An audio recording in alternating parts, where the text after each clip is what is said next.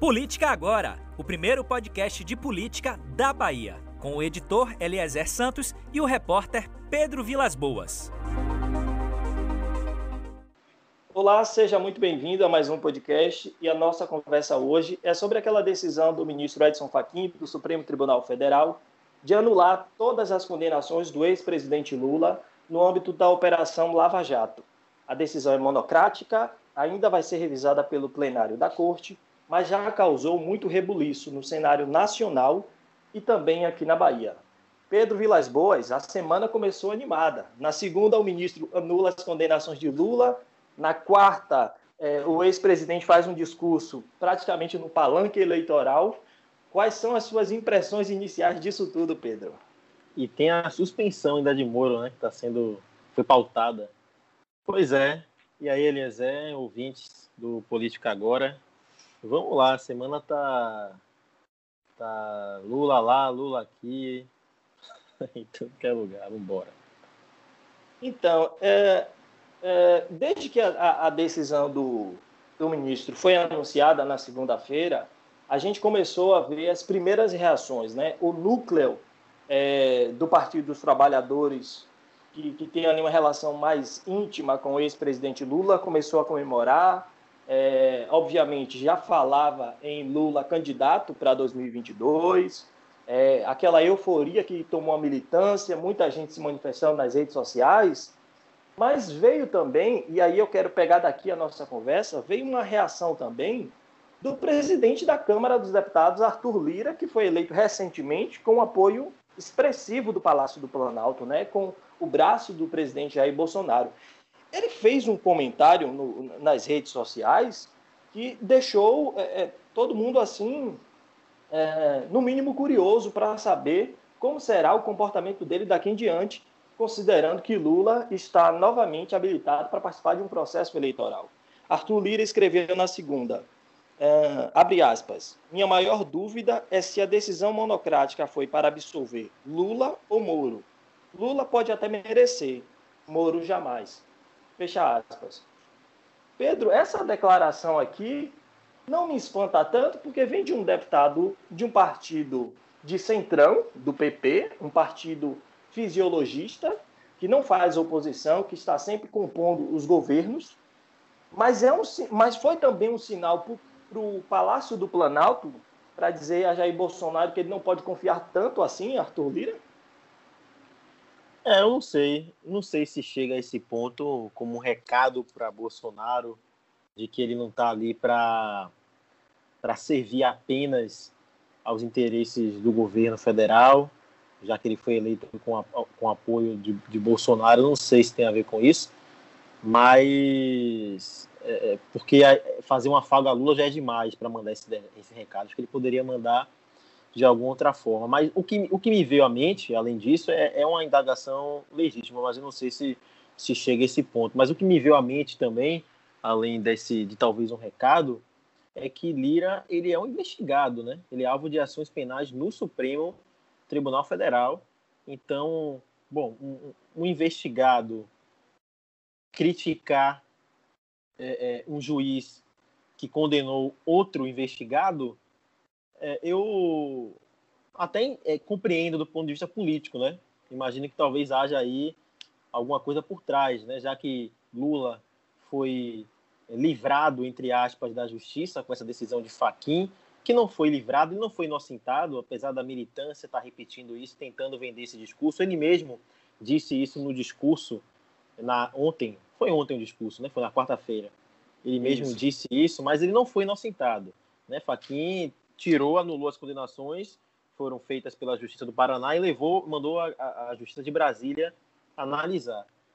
É, por, por, causa de uma suposta contaminação pela suposta parcialidade de Moro. Então, assim, acho que é importante entender esse contexto, né? É um investigado fazendo um afago a outro investigado que se livrou de condenações e criticando um juiz. É um político investigado defendendo um investigado e criticando um juiz. Eu acho que é importante a gente ter esse, ter esse contexto na cabeça, Elisa. que a narrativa também não é só política, também é técnica, porque a leitura que você fez também é, é muito precisa. Se o, a decisão de Faquim vale para Lula, então ela pode valer para mim em algum momento também. Então é, é, é, é como se o caso Lula virasse um precedente também para ele se beneficiar de alguma forma futuramente, né? É, é claro que no, no, no caso de Lira, é, é, acho que não há investigações sobre, sobre Moro, nem sobre nenhum juiz do Paraná, mas as, as investigações estão no STF. Quem tomou essa medida em relação a Lula foi um, um ministro do STF, e se não servir como é, é, uma jurisprudência, né, uma, uma, um artifício técnico e prático que ele pode utilizar oficialmente, pode servir como discurso, pelo menos. Ah, depois, depois dessa manifestação do, do presidente Arthur Lira, que a gente comentou aqui, é, a coisa foi se desenrolando de segunda-feira até quarta, quando Lula finalmente fez aquele discurso, um discurso eleitoral, um discurso, um, um palanque mesmo, montado, em que ele pôde discursar livremente por algum por, por, longo, por um longo tempo, né? Ele fez é, um frasista nato como ele é, ele deu aspas para todos os jornais do país, né? Estamparem é, nos seus destaques. Mas chama atenção nesse, nesse momento todo, além, eu acho que a gente nem, nem deve é, gastar tempo para esse tipo de observação, porque as críticas que, que Lula fez a Sérgio Moro e a Bolsonaro são coisas óbvias, né? E, e, e, e ficam ali em torno mesmo da, da aspa, da crítica pela crítica. É uma coisa que é muito, que é muito natural. Mas me chamou a atenção o comportamento de Lula com relação aos partidos, aos partidos de centro, ou pelo menos é, não dá para a gente falar em centrão, mas aqueles partidos que hoje estão flutuando, que não tem nenhum nome forte e consideram, obviamente, Lula, pelo, pelo recall de, de presidente por duas vezes, um nome que pode aparecer em 22 e fazer frente a Bolsonaro. É, foi um Lula é, é, eu achei um Lula muito. É, é, se não foi uma abertura de diálogo com esse campo do centro, né, pelo menos um gesto, é, me pareceu uma coisa muito oportunista. Tanto sim que, durante o discurso dele, o ex-presidente da Câmara, é, Rodrigo Maia, do Rio de Janeiro, do Democratas, é, fez uma publicação no, no, Twitter, pelo menos três publicações, é, e eu lembro que até você produzia esse conteúdo no dia, uh, falando, né, fazendo comparativo entre Lula e Bolsonaro e dando ali, é, é, não, não podemos dizer que foi um elogio aberto, mas foi sim um elogio ao ex-presidente. Como é que você também observa esse comportamento de figuras que estão pensando em 22 e estão considerando Lula é muito mais uma tentativa de ampliar a oposição a Bolsonaro do que necessariamente se alinhar agora com Lula? Ou é realmente um Lula pode virar um caminho para aquilo que o pessoal vem chamando de frente ampla para 2022? É, não é novidade que, que Lula tem um tom conciliador, né, Eliezer? Ele historicamente tem esse tom. Lula não é um radical de esquerda. Ele até brincou com isso no discurso, dizendo que, que ele era radical, mas radical para defender e blá blá blá e tal. Não, não que ele fosse extrema esquerda, né? E é verdade, ele não é. Agora, é, é, é interessante mais uma vez falar de contexto. Né? A gente vive um momento em que há é, é, posicionamentos extremos, inclusive do atual presidente da República, Bolsonaro, que retroalimenta o cenário de caos político que se instaurou desde o impeachment de, Dilma Rousseff em 2016. Então, e foi assim que ele chegou ao poder. Então tem esse contexto e aí aparece uma figura como Lula, que historicamente é conciliador, mas aí esse posicionamento de conciliação, de tom conciliador, chama atenção em meio a esse caos que a gente vive. E ele não dispensa parcerias, nem mesmo alianças, nem mesmo com o Ciro Gomes, que disse que ele poderia até ser inocente no caso Moro, entre aspas, no caso Moro, né, essas investigações que Moro conduziu, esses casos que Moro conduziu, mas que ele não era honesto. Ele, mesmo assim, não negou, uma, não descartou uma parceria com o Ciro. Ele disse que Ciro tinha que rever o posicionamento, mas não, não, não foi para o ataque. Então, acho que isso mostra a disposição dele e o conhecimento dele, a inteligência, entender o contexto, porque aí é outro ponto. Há uma discussão é, de que o próximo presidente pode ser um presidente moderado, o próximo presidente do Brasil, levando inclusive em consideração o que aconteceu nos Estados Unidos, em que Joe Biden, democrata, uma figura mais moderada, foi eleita e venceu Donald Trump, que é tipo o Bolsonaro, né? Todo mundo conhece, enfim, dispensa apresentações, é um cara também mais agressivo. Então ele aparece nesse contexto e ele sabe dessa necessidade de um nome moderado, né? Tudo está sendo especulado aí, Hulk, Mandetta e até o próprio Moro, que apesar de ter integrado um governo agressivo como o de Bolsonaro, Moro, mesmo quando era juiz, tinha uma figura mais, tinha uma postura mais reservada, mais moderada. Então, ele sabe dessa necessidade e é nessa necessidade que ele faz esse discurso conciliador. Sobre o, o, o, o, posicionamento de outras pessoas, né, que, que outras figuras que são especuladas, que também são especuladas como candidatas para 2022, eu acho que é, uma, que é meio com a sinuca de bico, assim, não tem muito o que fazer, você tem que se posicionar, né, você tem que defender. É, então, acho que Ciro Gomes foi o único que não fez essa defesa clara, ele compartilhou ali um vídeo que ele já vem defendendo, de que a justiça é, com, cometeu falhas e tal, mas os outros, como o Rui Costa, por exemplo, os, os outros associados à esquerda, Rui Costa, Flávio Dino, se posicionaram a favor de Lula. Mesmo eles também tendo pretensões políticas em 2022, porque por mais que eles pessoalmente tenham, não tenham gostado muito dessa possibilidade de Lula disputar né, é, é, a presidência no próximo ano, e é um candidato fortíssimo, já saiu algumas pesquisas e ele bate Bolsonaro no segundo turno.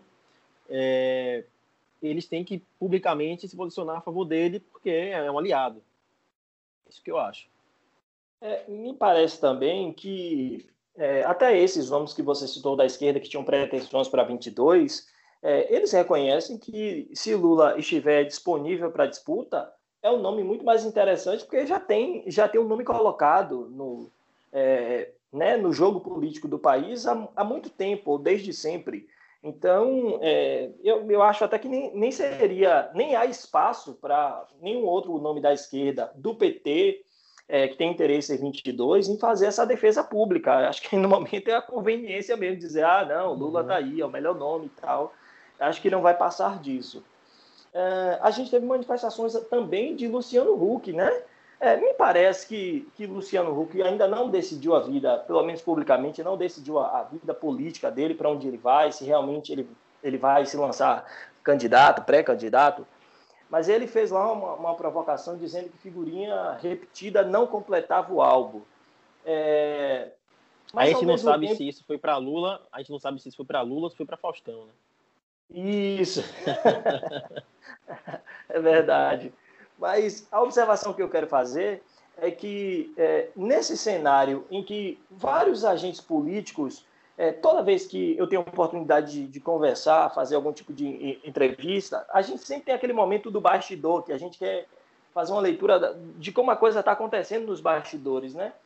É, e eu vejo muita gente falando, olha, se Lula vier, é um nome, sim, que vai conseguir agregar gente para fazer essa oposição a Bolsonaro. Ou seja, a gente vai viver novamente essa polarização é, das extremas. Só que Lula, como você pontuou, está fazendo um movimento, está é, parecendo, é, está parecendo um cordeiro manso, né? Porque ele poderia estar nesse momento falando horrores para quem quisesse, mas ele, ele me pareceu muito manso no sentido de atrair todas essas forças políticas que ainda estão orbitando, esperando ver o melhor momento, né, ou se apoiam o governo em algum momento de conveniência e depois se distanciam, me parece que a, a estratégia de Lula é sim trabalhar nessa perspectiva de frente ampla para não ter esse selo PT né, estampado na frente da campanha é, e novamente sofrer essa resistência que a gente já viveu em 2018 é, desse, desse antipetismo. Só que você fez uma observação que Lula não foi inocentado. Apenas o processo que corria contra ele, né, o Faquin considerou que não correu da, da, da maneira devida legal e, portanto, isso vai recomeçar do zero. Ou seja, todas as acusações que foram feitas contra, contra ele continuam na mesa e vão, vai se iniciar um novo processo. É, Mas me parece que a esquerda já ignorou isso e, e, e o tom da militância né, é um tom de tá tudo superado, tudo resolvido. Você, a gente, para puxar aqui para Bahia, já está vendo uma agitação nos bastidores de deputados do campo progressista, é, praticamente dando como certa já uma, uma candidatura e uma, uma, vitória de Jacques Wagner se de fato eles colocar como candidato ao governo da Bahia aqui. Já puxando aqui para a Bahia, você, pelo que você tem conversado, eu sei que você tem várias fontes, que você está o tempo inteiro é, conversando e colhendo impressões. É, a leitura que você tem me parece uma leitura muito assodada, né? muito apressada. Mas qual é a leitura que você tem para o cenário Bahia? Né? A gente a gente vai viver aqueles, aqueles anos de 2006, 2010 e 2014, quando o PT estava no governo federal e impulsionava as candidaturas aqui na Bahia, ou a gente vai viver um momento diferente, essa relação com a, a disputa do Palácio do Planalto nada vai ter a ver aqui com 2022. Como é que você está é, tá lendo esse cenário de Lula livre, é, disponível para participar de uma disputa eleitoral e o cenário aqui da Bahia?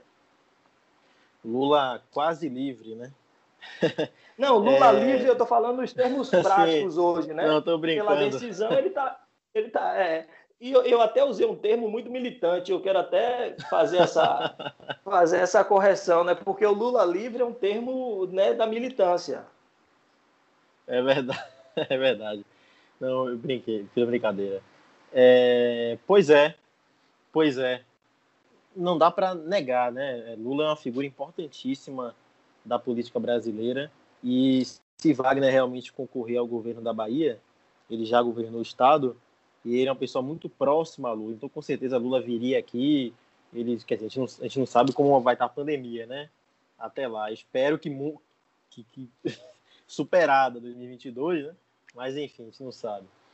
É, agora os dois juntos nessa campanha e tal, e eu imagino que isso traz é, é, é, bons frutos, uma boa capitalização política para Wagner. Apesar que ele já é um cara super experiente, com seu know-how aí, todo mundo conhece ele, mas está associado a Lula é muita coisa. Eu estava conversando com o cientista político, o Carlos Zacarias, ele já, já participou aqui do podcast uma vez, estava batendo papo, e ele disse que acho que não influencia, porque historicamente a, a, o plano nacional não influencia no local, na Bahia, em Salvador, pelo menos.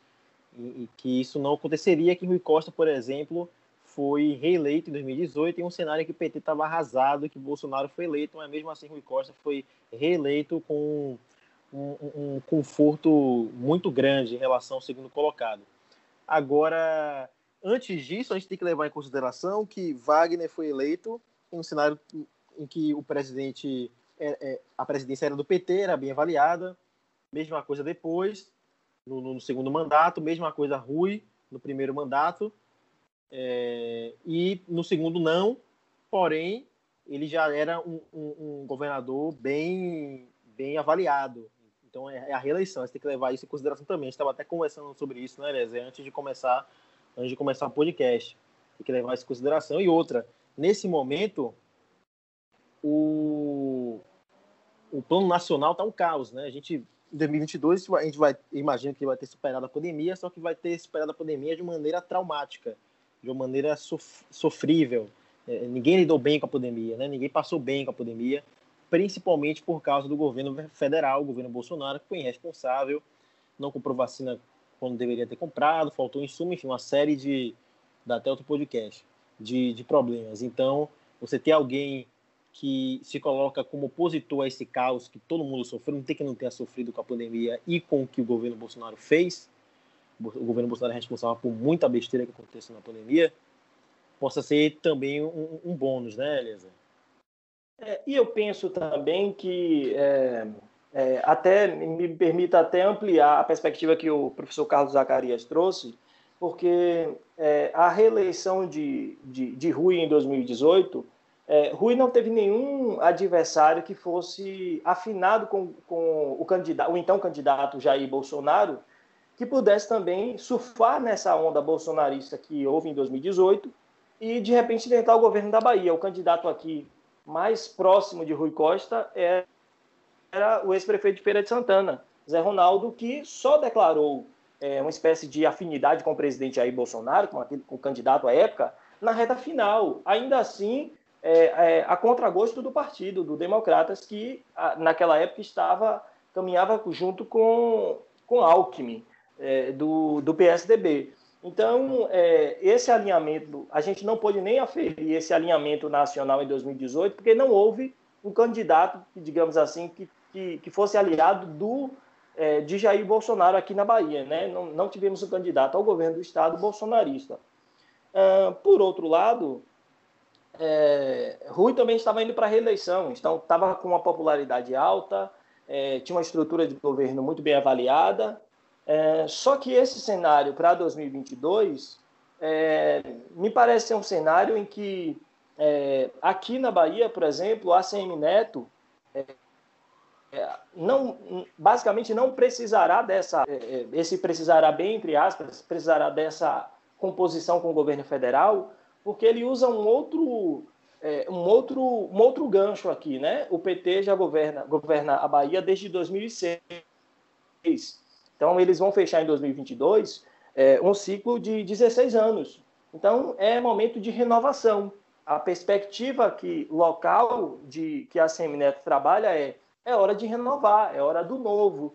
Então, essa perspectiva local ela vai ser colocada é, é, num teste de fogo diante de um eventual cenário em que Lula esteja como candidato nacional e que tente fazer, é, tente colocar a Bahia a reboque desse plano nacional, fazendo o que eles já fizeram em anos anteriores, dizendo que é, é... talvez não, eu falar só que talvez o, o desafio de Neto seja muito mais é, é, não ser associado a Bolsonaro, né?